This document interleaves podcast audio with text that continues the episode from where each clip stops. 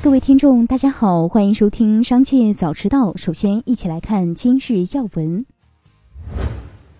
二零二一年一月，国美 App 正式更名为“真快乐 App”，并打出娱乐化、社交化的响亮旗号。时隔两年，该应用又重新改名为国美。国美 App 发布九点零点零更新，更新后的 App 更名为国美。新版同时还修复了问题及性能提升，优化产品使用体验。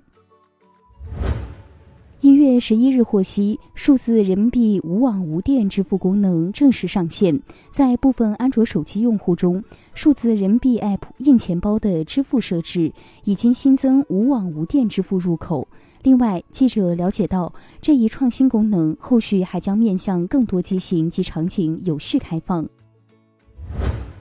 继续关注企业动态。近日，黑鲨手机陷入拖欠裁员补偿金风波。知情人士称，此前黑鲨手机多次大裁员，目前员工已所剩无几。据悉，黑鲨手机向部分被裁员工发布通知称，自公司遇到巨大的经营困难以来，在此特殊时期一直致力于全力兑付补偿金工作。本月很抱歉地通知您。本次的离职补偿金暂时不能按照约定的金额全额支付，我们后续依然竭力想办法解决资金问题，争取尽快支付剩余的离职补偿金。该通知引发员工反弹，不少员工开启维权，在黑鲨手机办公地以及黑鲨手机 CEO 罗宇洲的微博账号下留言，要求补偿金赔偿到位。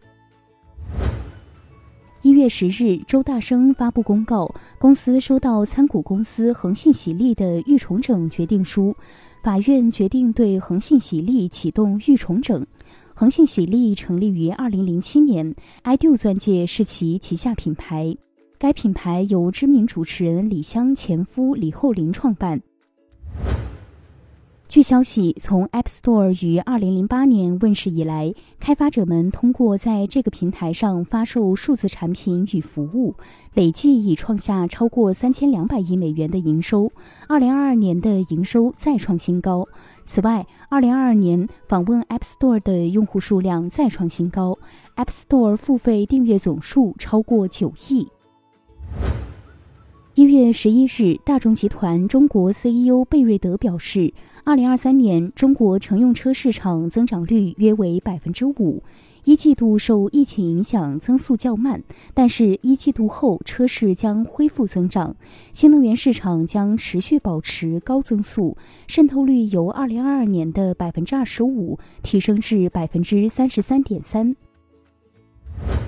对于近日罗永浩被投资人声讨一事，李国庆给罗永浩支招称，拿出这轮投资干股的百分之三十至百分之五十给上一轮投资人，或以债务收购形式将债务按这轮估值折成股份。李国庆表示，对要求签兜底协议和风投机构一概鄙视，这不是找投资，是找借款。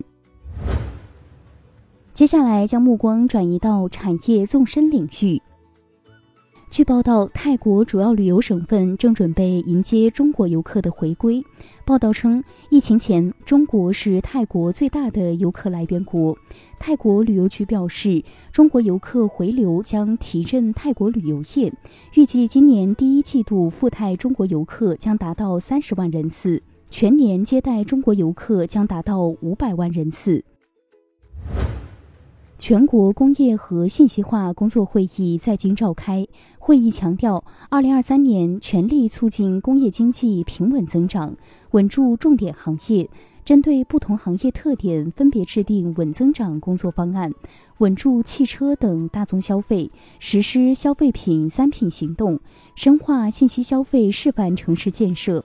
扩大适老化家居产品和生活用品供给，支持企业加大设备更新和技术改造，做好制造业重点外资项目服务保障工作，深化产融合作，充分发挥投资基金带动作用，引导社会资本加大对制造业投入。一月十一日，口腔种植体系统集中带量采购在四川开标。产生拟中选结果。在国家医保局指导和协调下，四川省医保局牵头形成口腔种植体系统省际采购联盟，全国各省份均积极参加。拟中选产品平均中选价格降至九百余元，与集采前中位采购价相比，平均降幅百分之五十五。本次集采汇聚全国近一点八万家医疗机构的需求量，达到二百八十七万套种植体系统。约占国内年种植牙数量的百分之七十二，预计每年可节约患者费用四十亿元左右。最后，一起关注国际事业。俄罗斯央行发布声明称，俄罗斯将从一月十三日开始购买人民币作为财富资金储备，将在莫斯科交易所购买人民币。以上就是今天的全部内容，感谢收听，我们下次再见。